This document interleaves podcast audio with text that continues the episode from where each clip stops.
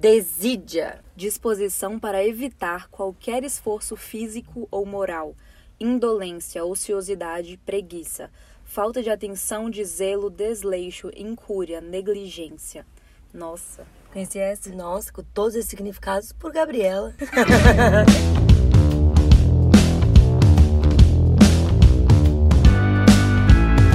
Olha, eu me identifico com de querer evitar qualquer esforço físico, mas o moral já é demais. Deixa eu ver. Falta de atenção. Eu. eu já tinha escutado falar bastante desídio. É? É, mas eu não uso. Dica. A gente descobriu que gravar no carro é maravilhoso, né? Incrível! A gente tá tipo amando ficar aqui no carro. E o tema de hoje? Começando mais um Cancelar o Meu Uber, dessa vez sobre o que a gente tá fazendo aqui. Diálogo. A gente tava falando sobre comportamentos na internet. Posso fazer essa introdução? Claro. Por exemplo, quando você tem um relacionamento com uma pessoa e aí a pessoa curtiu a foto de outra pessoa, você começa a ter uma percepção como se o que ela fizer na internet diz o respeito do que ela sente. Então, por exemplo, ah, ela não curte suas fotos. E aí eu acho que essas coisas vão destruindo cada vez mais o diálogo. Uhum. Você vai ficando, você vai só observando a atitude da pessoa de longe, vai inventando uma história na sua cabeça, e aí você define essas atitudes como algo que, que às vezes pode ser, deixando claro, e você perde esse diálogo, resumindo que eu acabei de falar. Como se isso fosse também uma prova de, de amizade ou de cuidado. Uhum. E que também é, né? Também é. É, é e não é, né? É. eu acho que colocando em outras palavras o que você falou, é com a tecnologia e as redes sociais vieram novas formas de você se tornar presente na vida da pessoa. De comunicação de você mandar sinais de que você está interessado na pessoa, e de que você está vendo a pessoa, e de que você está acompanhando. E com esses sinais, que são coisas positivas, a ausência desses sinais, quando eles não são dados, a gente também vê como sinais negativos. É. E às vezes. É, a gente não é capaz de fazer essa leitura, como por exemplo, ah, será ele não viu meus stories no, nos últimos dias? E a gente já, claro, faz uma leitura disso, assim, óbvio, porque a gente, todo mundo sabe que isso faz parte hoje em dia de, desse do flerte, de mostrar que tem interesse e tudo mais. Mas a gente, na real é que a gente não sabe da vida da pessoa, né? É um lado que é tão é tão pequeno que eu acho que nem cabe o diálogo nesse caso.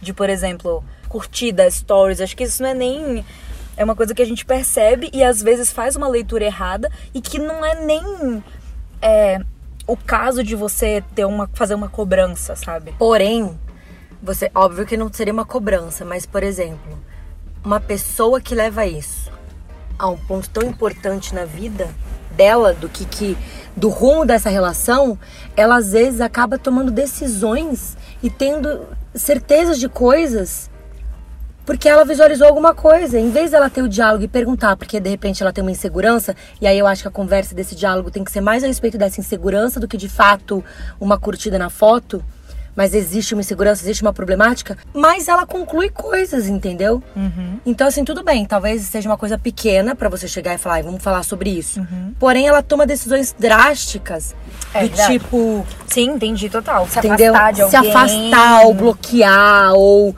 ser estúpida, entendeu? Uhum com a pessoa porque ela acha que tá tendo um afastamento, uma rejeição. Ou já inventa do tipo assim, ah, a pessoa já tá saindo. E aí começa a criar um castelo na cabeça uma história e começa a prejudicar a relação. É difícil isso agora levantando no ponto. Nossa, que... realmente, eu, eu não tinha visto por esse lado que você falou. É pequeno ao ponto de que não vale a pena nunca você levantar um, um diálogo, tipo assim, ai, por que, que você não viu? Por é, que... isso é bizarro. Não tem como, é ridículo, é, é ridículo. muito pequeno.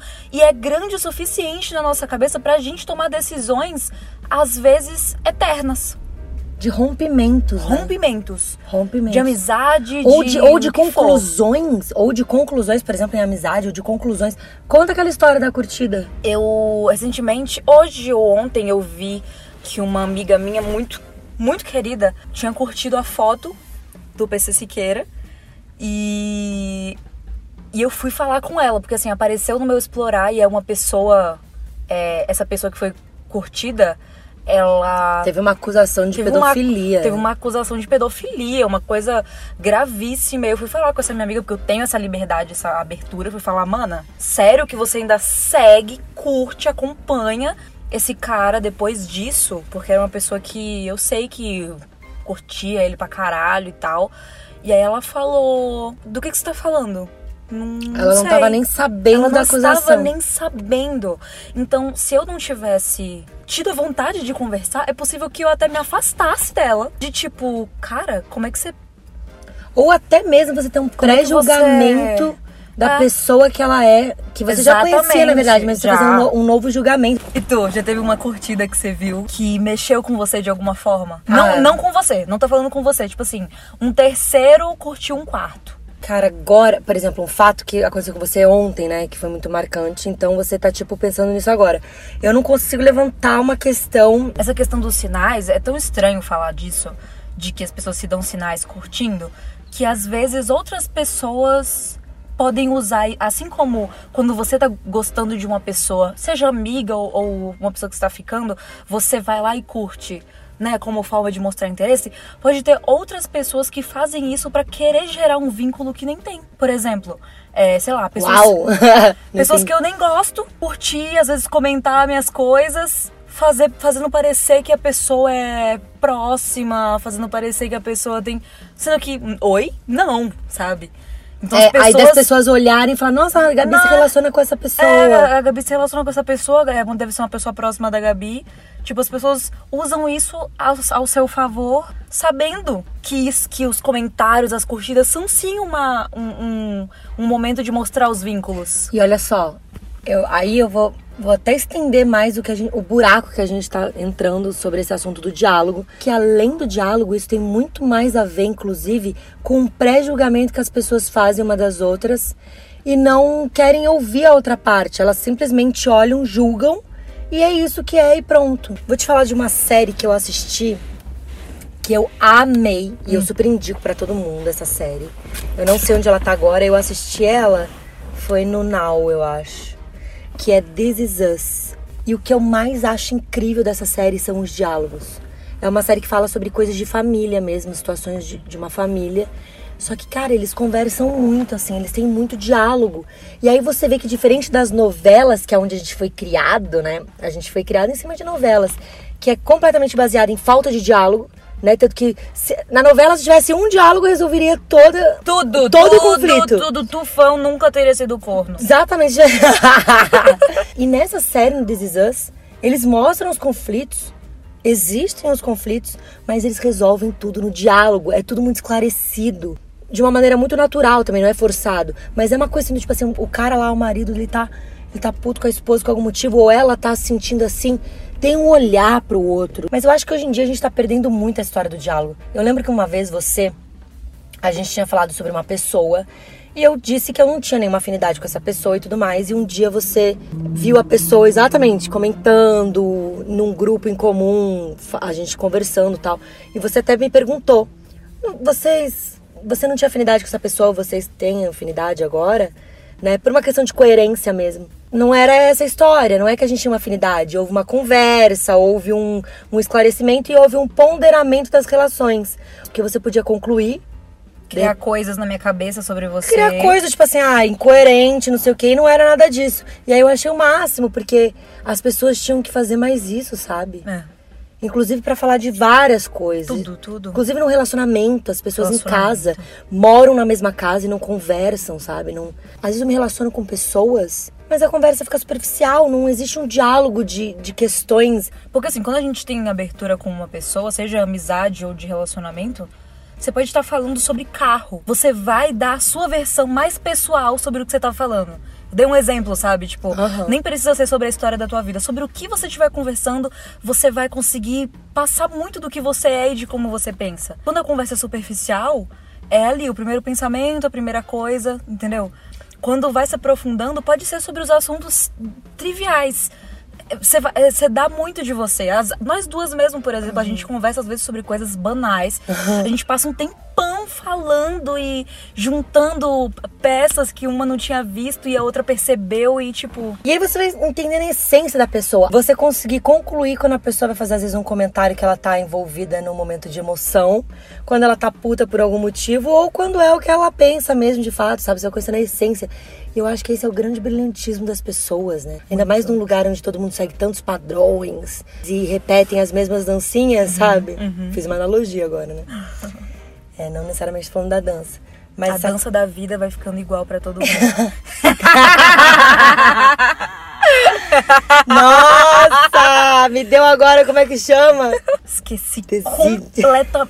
Eu achei fantástico você ter falado das novelas. Achei fantástico porque muito se fala. Você achou fantástico ou achou que é novela? Eu achei fantástico. eu achei fantástico porque a gente percebe muito essa falta de diálogo, como você falou, nas famílias, nos relacionamentos, em tudo.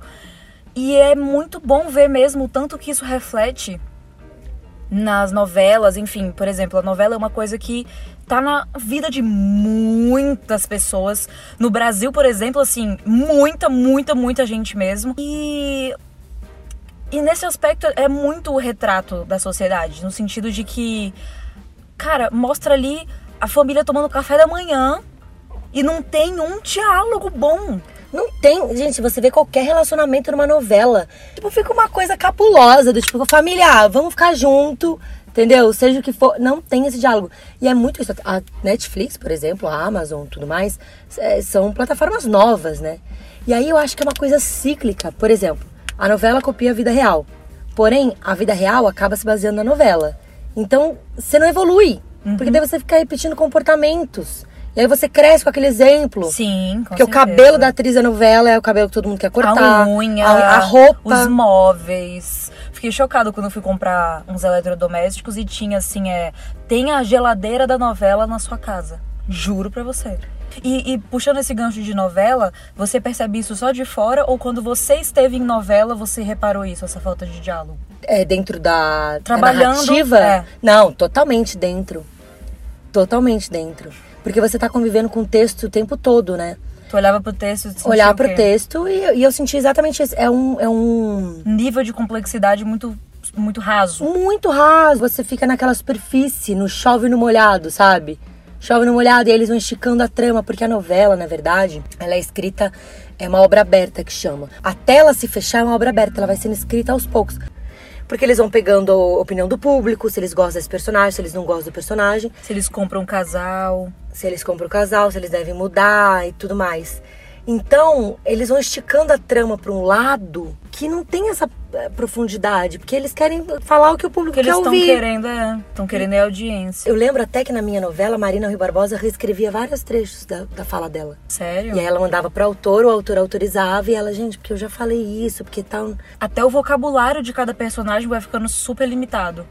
É, você conversa muito com o Thiago? Converso demais. Demais eu, é, eu fui ensinada a lidar com as coisas com diálogo pelos meus pais, sabe? Então eu tenho essa referência e eu, eu sei o tanto que é positivo isso. O diálogo e não, é, como você falou, os pré-julgamentos, as conclusões que são tiradas dessas coisas pequenas, desses sinais ou da falta dos sinais. Tipo, isso tudo às vezes é, envenena a nossa vida. Às vezes é, tem uma coisa que eu adoro, uma analogia que minha mãe falou uma vez, que é tem gente que faz do limão uma limonada e tem gente que faz do limão um veneno. Então, de uma coisa que poderia ser positiva ou que poderia só fazer parte da vida, às vezes você se sacrifica, isso faz aquilo você se sacrificar.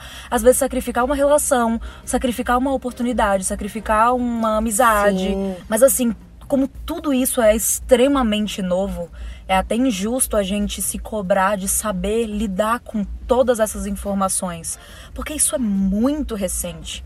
Eu já li que os seres humanos, a cabeça do ser humano, ela não era programada para conhecer é, uma para conviver durante a vida toda com uma certa quantidade de, de pessoas. Eu não lembro o número se era tipo assim, é, 100 pessoas ou mil pessoas, alguma coisa assim, de que conhecer é o que o na cérebro vida humano toda. dá é, conta. E a gente lida com milhares de pessoas, principalmente a gente que é artista, todos os dias, pessoas interagindo com a gente, a gente se expondo para milhares de pessoas, é, o nosso trabalho chega em muitas pessoas. Tudo isso é, e com essas informações e essas novas formas de de interagir. Muito novo pra gente, pra gente conseguir já ter um controle do quanto isso vai afetar ou não os nossos sentimentos, sabe? É, e aí, juntando, você falou, além de ser muita informação, são novas formas de comunicação o tempo todo. E aí é um, uma falsa impressão que a gente tem que pela internet a gente tem diálogos, né? É uma falsa impressão. Então, por exemplo, você comenta um story, você acha que isso foi um diálogo. E não foi, na verdade. Uhum. Né? Foi uma comunicação rasa. É, queria falar de um livro que eu li, que ele é muito bom. O nome é péssimo em português. Na verdade, é um nome não é nada atraente, mas o livro é muito bom, que Qual chama é, O Segredo do Meu Marido. Só que a história é maravilhosa. E na verdade ela mostra que a vida é um grande mal entendido. E, e, aí nesse livro tem muito a ver com essa coisa do diálogo, porque daí a pessoa tira uma conclusão, nunca conversou com a pessoa, e quando vê, cara, acontece uma tragédia absurda tudo um mal entendido. E aí eu tirei essa grande conclusão, que a vida é um grande mal entendido mesmo. Assim. E é mesmo. As pessoas falam assim, não sofra por antecipação. Cara, sofreu de menos, a gente faz tudo por antecipação. Tudo. A gente toma nossas decisões extremamente antecipadamente. Tá, mas e se ele tomar essa decisão, o que, que eu vou fazer?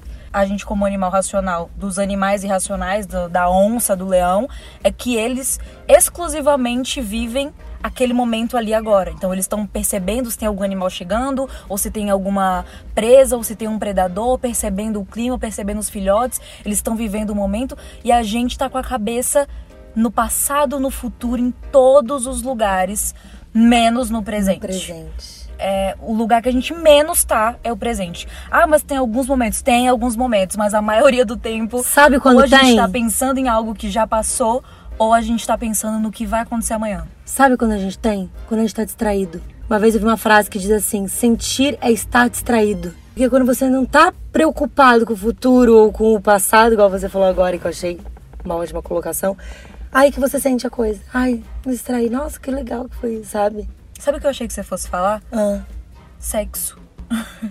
como assim? Quando você falou, sabe em que momento a gente tá no presente? Eu achei que você fosse falar sexo. Por quê? Não que não se possa pensar em nada durante o sexo, mas eu acho que um dos motivos de, de trazer uma conexão, possivelmente, né, grande, seja que é um momento que tá ali é, entre aquelas pessoas que estão envolvidas, só é, abrangendo, como você falou, todos os nossos sentidos, audição, olfato, tato. Naquela hora. Naquele momento, um gerando todas as sensibilidades possíveis no outro.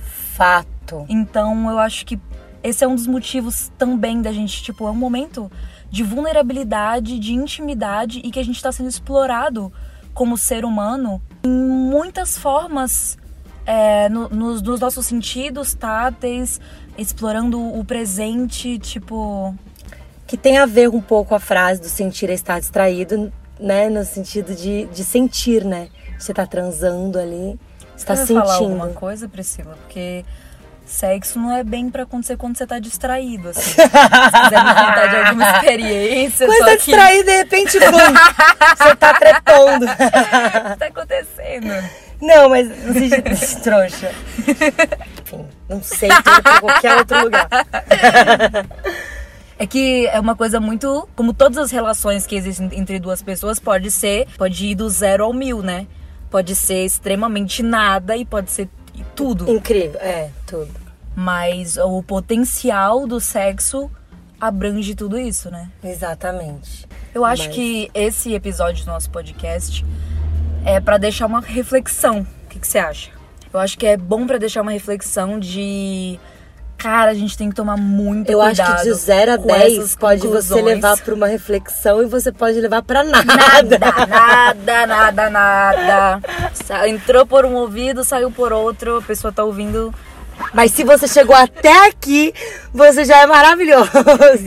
Eu acho que a reflexão é da gente tentar ao máximo evitar acreditar 100% nessas conclusões que a gente tira com coisas minúsculas do dia a dia. E a gente tem que que levar em conta todas toda a nossa intuição, todas as nossas percepções, mas não levar tudo que a gente capta como uma certeza, Como sabe? uma verdade. Como uma acho. verdade absoluta. Ainda mais essas coisas é, que a gente citou no começo, por exemplo, que são esses sinais aí é, virtuais que a gente ainda tá aprendendo a lidar. E a gente tá bem no começo, inclusive, do processo de, de aprender a lidar com tudo isso. E ter um equilíbrio, né, do que que é. E também para que vocês, a gente, nós todos, tenhamos mais diálogo, sabe?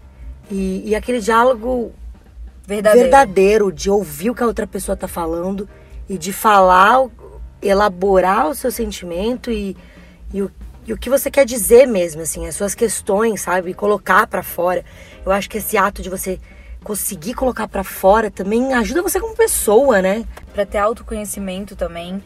Às vezes a falta de diálogo leva você, por exemplo, a aceitar um monte de coisa que você nem queria, a não saber se posicionar quando é necessário, a dizer não quando é necessário, porque simplesmente uma era simplesmente você não saber se expressar te deixa com tanto medo de falar alguma coisa que você prefere ficar no silêncio. E isso vai tirando as pequenas escolhas da gente do dia a dia. Não ter um medo de acessar lugares, deixar mesmo. a- então agora, muita gente já deve estar cansado. É, eu acho que essa lição do final aí, lição, entra na mesma lista de lance, admito. Lição é foda. lição é foda. Lição, E esse, esse podcast eu saí ilesa. Mas também o tanto de lance que tu me falou nos últimos. Daqui a pouco você vai estar falando lance. Eu acho que a moral. A moral é que tá mó desídia isso aqui. É, acho que a moral desse final é da gente evitar justamente a palavra que a gente apresentou hoje, que foi desídia, que fala sobre preguiça física e moral. Falta de muito- atenção. Muito desse, dessa falta de diálogo, eu acho que se atribui sim à preguiça moral. Que maravilha, isso é tema para um outro podcast. Preguiça moral, que, que Falta de responsabilidade, de envolvimento. Cara, próximo podcast. Peraí, gente, eu vou desligar aqui porque a Priscila vai começar a citar nomes agora e vai ficar legal. Você acha que eu quero falar alguma coisa?